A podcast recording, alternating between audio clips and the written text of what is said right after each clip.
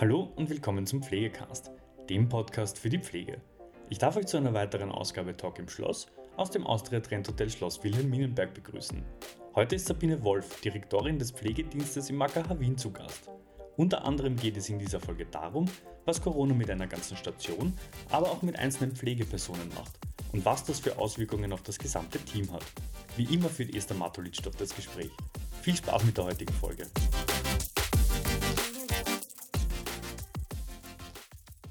Sabine Wolf. Sie sind Direktorin des Pflegedienstes im Wiener AKH, Wiener Allgemeinen Krankenhaus. Ähm, zum Einstieg vielleicht möchten Sie ein bisschen zeigen oder uns, uns, uns erzählen, was aus dem vielfältigen Aufgabengebiet, das Sie da haben, Ihnen besonders wichtig ist. Ja, einerseits ist es natürlich äh, die Schwerpunkte der Pflege voranzutreiben, die sich immer aus den Bedürfnissen ergeben durch die wandelnde Medizin, Behandlungskonzepte, abgeleitet natürlich auch, äh, was wir in der Betreuung dazu beitragen können für einen guten Outcome. Und äh, wobei ich sage, da ist inhaltlich natürlich mein Expertenteam dann an vorderster Front. Da bin ich eher Entscheidungsträger und Verhandler, um die nötigen Ressourcen zu bekommen.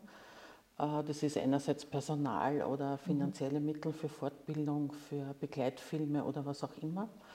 Und äh, der andere zweite große Teil ist, und ich glaube, der ist neu und aber ganz wichtig, ist mitzuwirken an der ganzen Neugestaltung des AKHs. Das AKH ist mittlerweile über 25 Jahre alt, steht vor einem generellen Umbau oder Sanierungsbau. Und ich glaube, da haben wir eine hohe Verantwortung bei der Gestaltung von Strukturen, die ja dann im Grunde genommen auch ein, eine Behandlung, eine Betreuung äh, erleichtern oder erschweren können. Ja.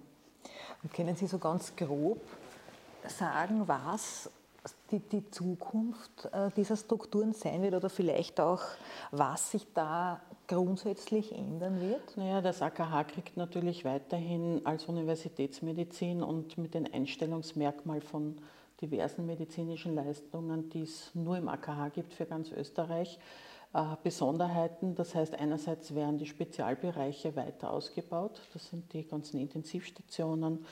Das ist äh, auch die Kinderherzchirurgie, das ist in der Neonatologie zum Beispiel.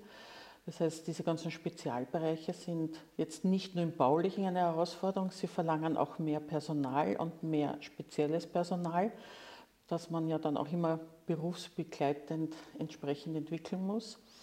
Und es geht ganz viel auch natürlich im, in der Normalpflege, in der, im vollstationären Bereich um das Thema größere Stationen, aber nicht zu groß. Also wir sind so bei einer Größe von 30 bis 34 Betten. Und äh, ich bin deswegen dafür, weil manche schockiert das, wenn sie hören, größere Stationen, weil wir äh, sehr gut schon den Skill and Grade Mix leben. Und äh, Skill and Grade Mix geht aber nur, wenn ich eine entsprechende Teamgröße habe. Sonst äh, ist es schlecht, wenn dann irgendeine Berufsgruppe eine Spezialisierung äh, rausfällt. Und äh, fürs AKH bedeutet das deswegen sehr viel auch, weil wir neben der klassischen klinischen Struktur in Zentrumsentwicklungen gehen. Das heißt zum Beispiel, es gibt dann ein Zentrum für Pädiatrie und da ist jetzt nicht nur eine Kinderklinik, sondern eine Kinderchirurgie drinnen. Das sind sämtliche Belegsfächer, die mit Kindern arbeiten drinnen. Da ist ein St. Anna Kinderspital dabei und äh, ja, das verlangt halt auch so neue Wege. Und es gibt eben, wie Sie sagen, auf der einen Seite Ausbau von Spezialeinheiten, mhm. Ausbau von, von Teilbereichen, teilweise Vergrößerung, weiter Skill and Grade Mix. Sind Sie der Meinung, dass alles das, was Pflege kann und Pflege auch in der Tiefe, in der Spezialisierung kann, was Pflege an unterschiedlichen Berufsgruppen hat und was die auch können, sind Sie der Meinung, dass das in der Gesellschaft grundsätzlich einmal angekommen ist? Oder fehlt da noch was? Ich glaube, da fehlt noch was. Es fehlt vor allem die, die Spezialisierungen, das, die Experten, die sich einfach entwickeln. Ich glaube, da gibt es auch ein, ein ganz großes Feld, äh, was nicht einmal der Pflege noch bewusst ist, wo sie tätig werden kann, nämlich auch selbstständig tätig werden kann. Äh, und ich glaube auch, dass das in der Gesundheitsversorgung viel wichtiger wäre. Also ich denke da immer an die Beispiele, die halt so in nordischen Staaten schon ganz anders mhm. leben aufgrund der geografischen Strukturen, ja. die die haben ja. und auch haben müssen. Aber das ist, denke ich, noch immer ein, ein Kinderschuh. Äh, die Uniklinik hat es vielleicht etwas leichter, weil wir mit den Ärzten ja genug Experten haben, die zeigen es uns vor. Die erwarten es auch, dass wir uns entsprechend mit ihnen entwickeln, weil es auch nötig ist. Aber da gibt es noch, auch in den, in den öffentlichen Krankenhausstrukturen, glaube ich, noch wenig Anerkennung und Bewusstsein, wie wichtig das ist. Also dieser Skill and Grade Mix hat jetzt noch ein bisschen den Touch der äh, Assistenzberufe, Eingliederung und noch zu wenig der Expertenbildung dabei, die man benötigt aber. Also das heißt, damit ist auch jetzt gemeint, wenn Sie auf die nordischen Länder schauen, einfach auch Berufsprofile, wo dann beispielsweise äh, mit Masterstudienabschlüssen ganz eigene ja. Tätigkeitsgebiete sich auftun ja, für genau. Pflegende, genau. für Professionelle. Äh, es geht, glaube ich, jetzt nicht nur so um so, also ich, ich nehme jetzt zum Beispiel die Anästhesie her. Die Anästhesie ist ein Fach, ich komme von dort, äh, wo es ganz viel immer darum geht, sozusagen die, die niedrigeren ASA-Stufen, Narkosen selbstständig zu führen. Aber es ist nur ein Part.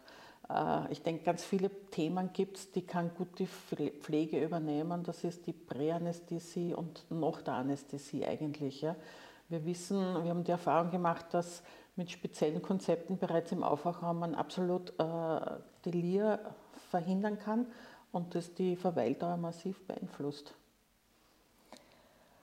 Wenn Sie auf die junge Pflege schauen, auf mhm. das, was jetzt kommen wird auf junge Kolleginnen und Kollegen mit all ihrer Erfahrung, mit all ihrem Wissen, mit all dem, was sie jetzt kennengelernt haben im Laufe der Jahre an Strukturen und auch erlebt mhm. und auch geleitet haben.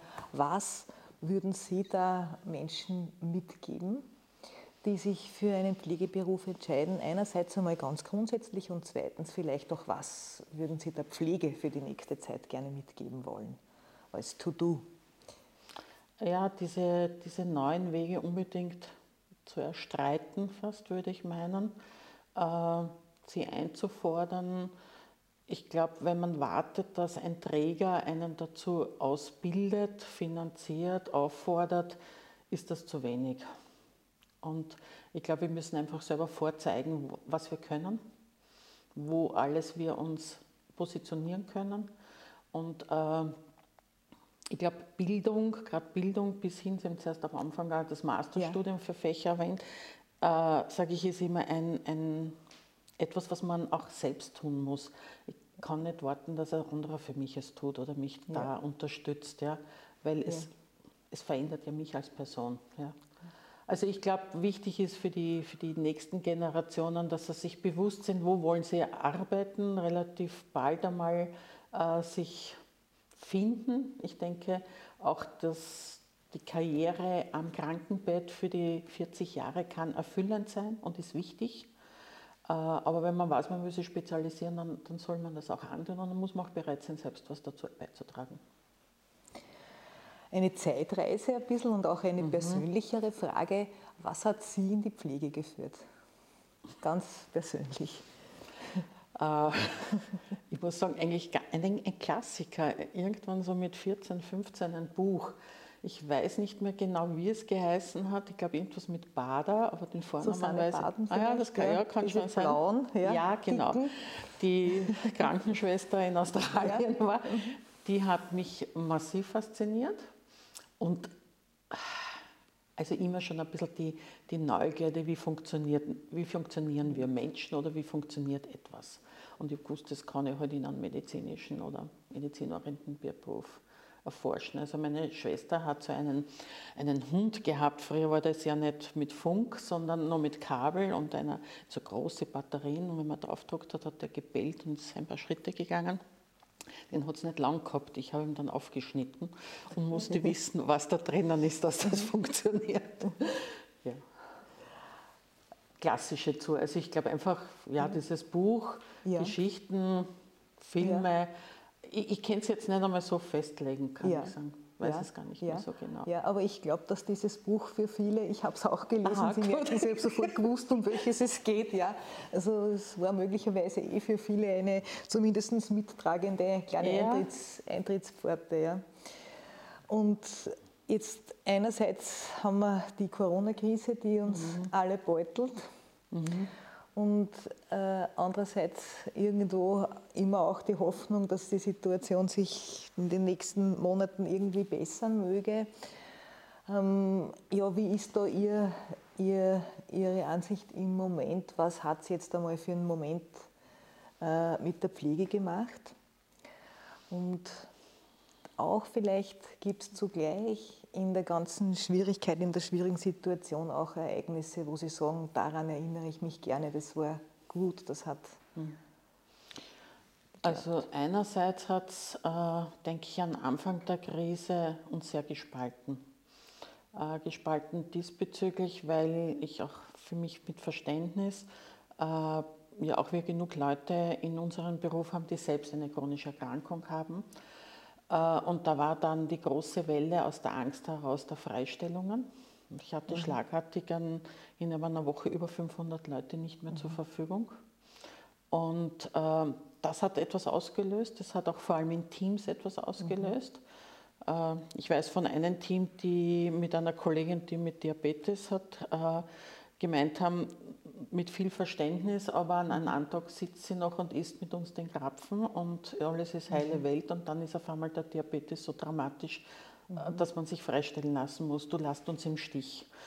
Ähm, das hat schon eine Zeit lang gebraucht, wie auch diese Kollegen wieder zurückgekommen sind.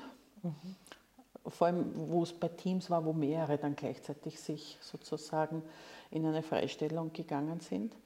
Äh, Das war ein Thema, ich glaube, da sind wir schon langsam darüber hinweg und Teams haben gelernt, äh, so in Krisensituationen auch äh, miteinander sprechen zu lernen, wie es angeht und was man voneinander erwartet in der Krise. Das war ein großes Thema. Wir sind, sage ich, mit unserer engsten Berufsgruppe Ärzte in ganz viele Konfrontationen am Anfang gekommen, genauso. Äh, jeder ist in irgendwie in, eine, in seine persönliche Sicherheit gegangen. Äh, das hat dann doch einige Zeit gebraucht, würde ich sagen, über den Sommer. Und die zweite Welle war ganz anders. Da war es ein gemeinsames. Da müssen wir durch und nur so schaffen wir es. Ich glaube, da waren auch mehr Kenntnisse da einfach und auch schon mehr Schutzwissen, äh, welche Schutzmaßnahmen man anwendet und wie es dann damit geht. Ich glaube, die Pflege hat schon den Aufschwung in der Zeit erlebt und erlebt es jetzt noch. Ohne uns geht es gar nicht. Also der Überzeugung bin ich auch. Und äh, jede, jede strategische äh, Findung, wie gehen wir mit dem nächsten Schritt, mit der nächsten Welle, mit der nächsten Herausforderung auf, ist eine, wo deutlich spürbar ist.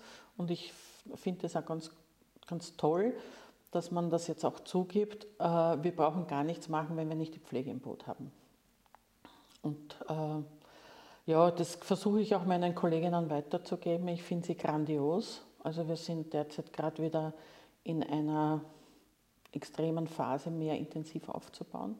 Es geht uns nicht gut. Wir sind knallevoll.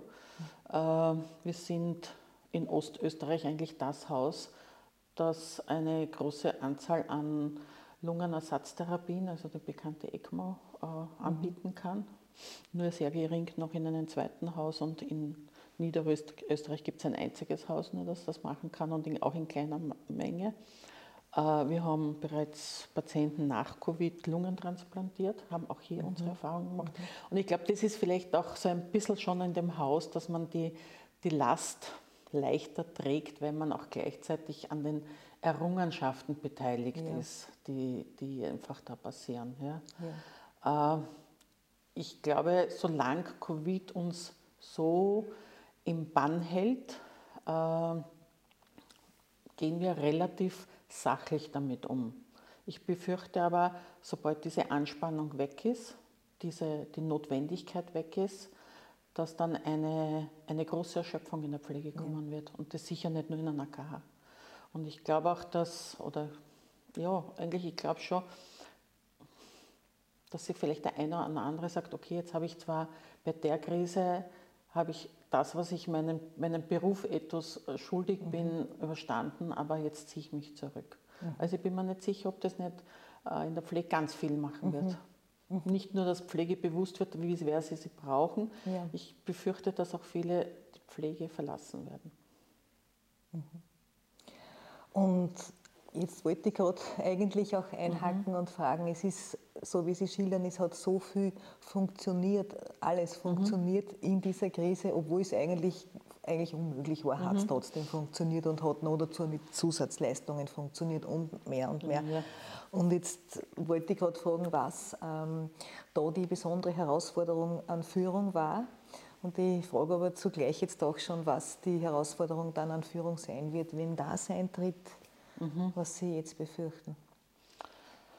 Also in der Krise, glaube ich, waren es die zwei Sachen. Die einen, die Fächer übernehmen haben müssen in der Routineversorgung von Patienten, die sie nicht gewohnt sind, die sie nicht kennen, genau die Behandlungskonzepte, da führen zu werden, äh, weil, die Station, weil andere Stationen zu Covid-Stationen wurden und wir mhm. natürlich trotzdem eine Routineversorgung weiter aufrechterhalten mhm. mussten. Äh, ich glaube, das waren, waren so die, die einen, die mit der Last der übergebliebenen Patienten, mhm. die trotzdem zu versorgen sind, äh, betraut waren und die anderen, die halt natürlich jetzt an die Front geschickt worden mhm. sind. Und äh, sag, am Anfang habe ich immer so das Gefühl gehabt, das ist wie am Kriegsschauplatz. Ne? Die Pflege ist ganz vorne nur mit der Lanze. Im ersten Graben sitzen dann so die ein bisschen die Experten, die noch vorrufen, was besser ist. Und irgendwo hinten im Feld Lazarett, aber noch mhm. vor Ort, mhm. sind dann die Generäle, die dann überhaupt meinen, sie von der Weite alles. Das war schon sehr spannend. Ähm,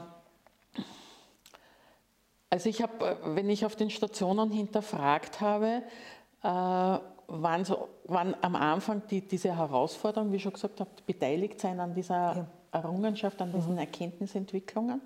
Äh, das eine.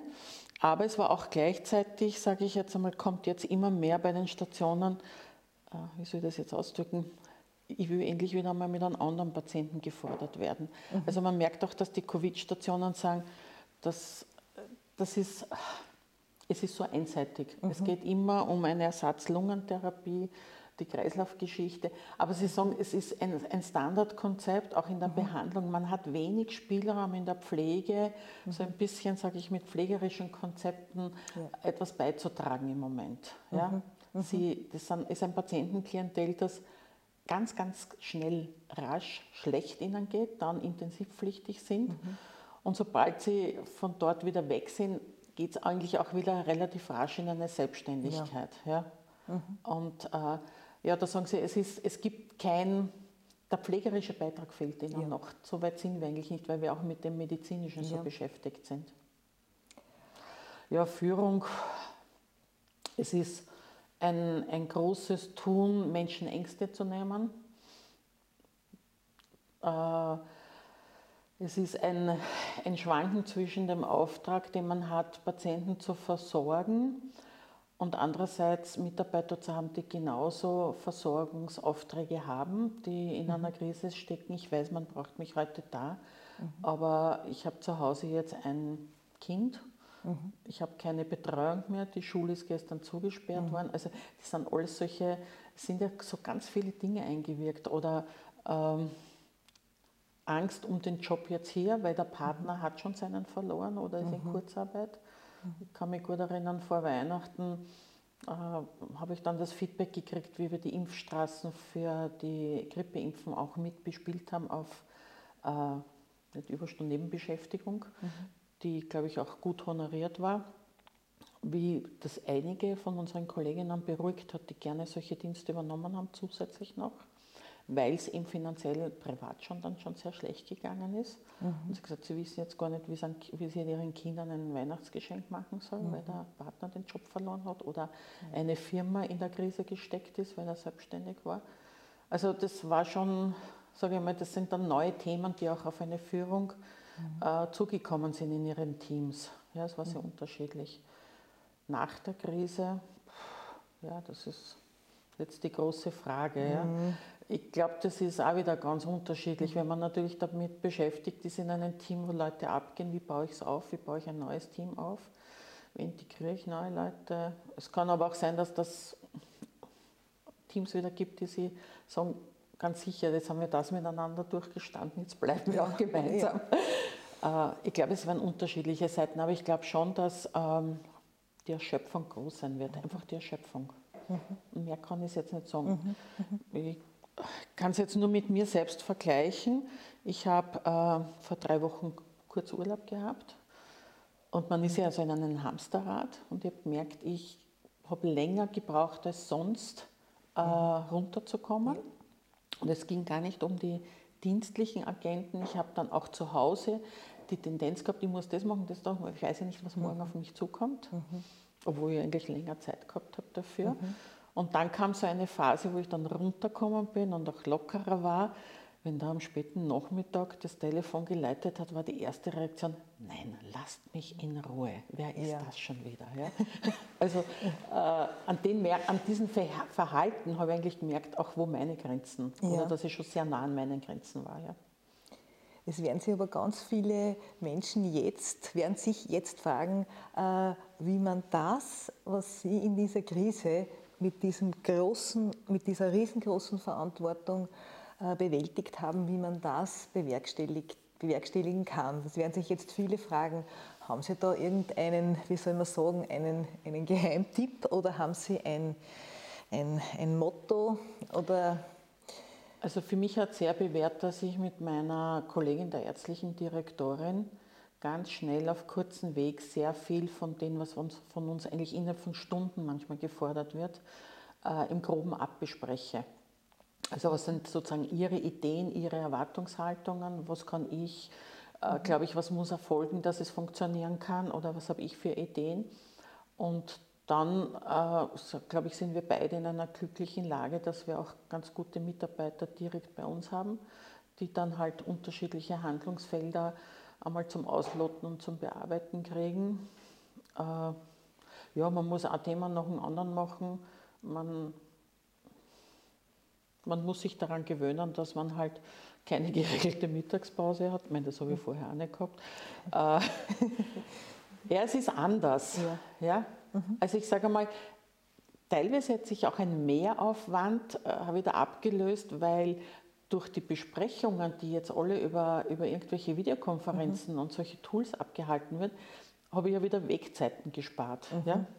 Mhm. ja, der Tag dauert lange und es ist, glaube ich, ein Lohn, wenn, wenn dann so Herausforderungen, wenn so, so zum Beispiel jetzt akut, wir brauchen innerhalb der nächsten 15 Tage längstens eine zusätzliche Intensivstation.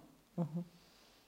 Und äh, wenn man eine Idee hat und die eigenen Mitarbeiter daran ziehen und das dann auch gelingt, dann, ja, das gibt dann unheimlich viel wieder Motivation. Okay, gut gemacht, dann wirst du das nächste auch wieder schaffen. Ja. Und es war die Rede vorhin auch einmal vom fliegerischen Anteil, der mhm. den Pflegenden fehlt.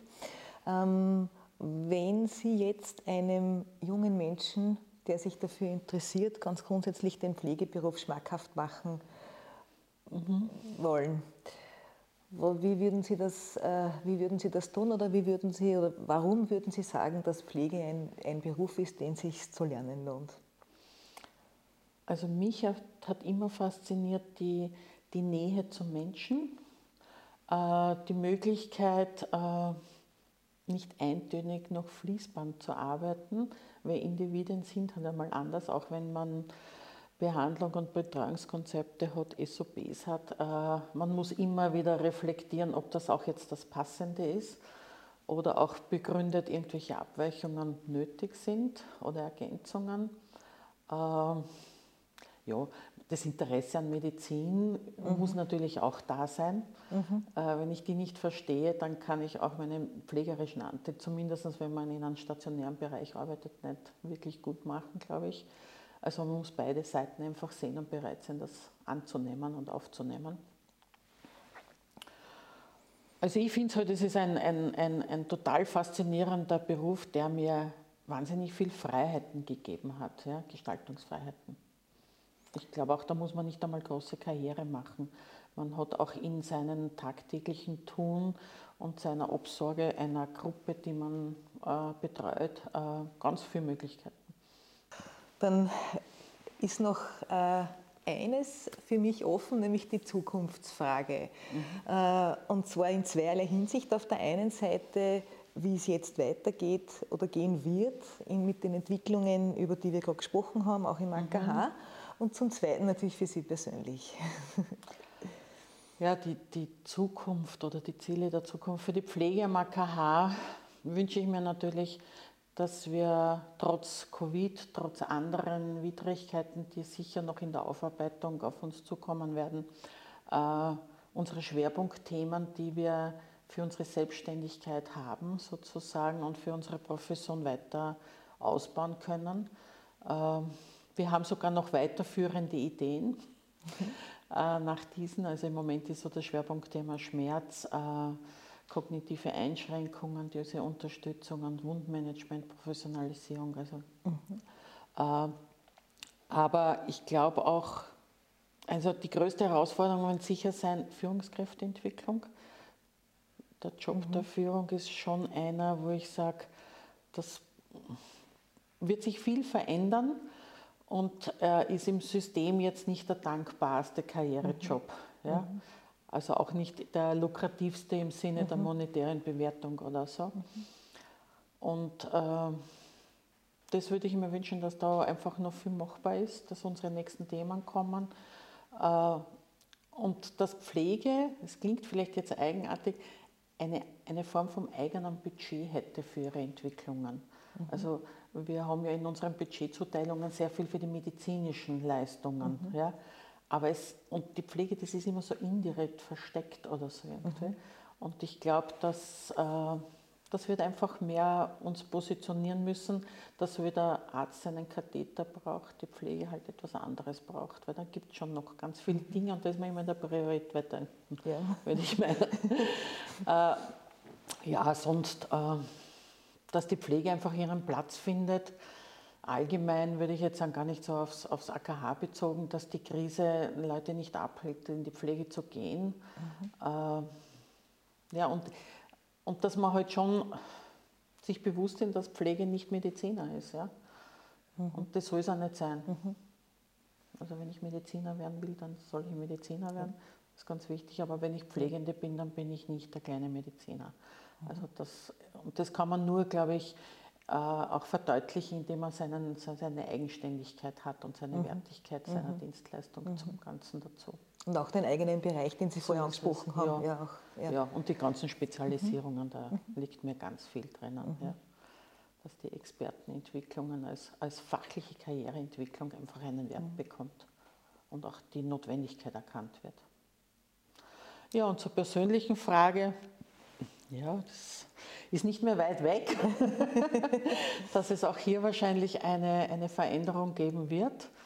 Ich bin ein reiseliebender Mensch, äh, habe dazu auch den richtigen Partner. Wir haben schon viele Ideen. Äh, ja, ich glaube, wenn wir viel in der Welt anschauen, mhm. das muss unbedingt sein. Und auch ein bisschen viel mehr Zeit wieder haben für ein so ein bisschen Handwerkliches. Ich war immer schon eine, die genäht, gestrickt, gemalt hat, das kommt halt alles im Moment zu kurz. Mhm. Also das ist Gestalten. Aber ich sage, ich gestalte jetzt genug im AKH, dann wird es halt wieder was anderes sein, das man gestalten kann. Ja. Dann wünsche ich alles Gute für die Zukunft und sage einen herzlichen Dank fürs Interview. Dankeschön, gerne. Ja, das war es auch schon wieder mit der heutigen Folge Pflegecast. Wenn Ihnen diese Folge gefallen hat, freuen wir uns, wenn Sie unseren Podcast abonnieren. Weitere Informationen zum Thema Pflege und allem, was dazugehört, finden Sie auf unserer Webseite www.pflegenetz.at oder unserem YouTube-Kanal Pflegenetz und unseren Social-Media-Kanälen. Alle Links zur aktuellen Folge sowie unseren Webseiten finden Sie in der Beschreibung. Bis zum nächsten Mal.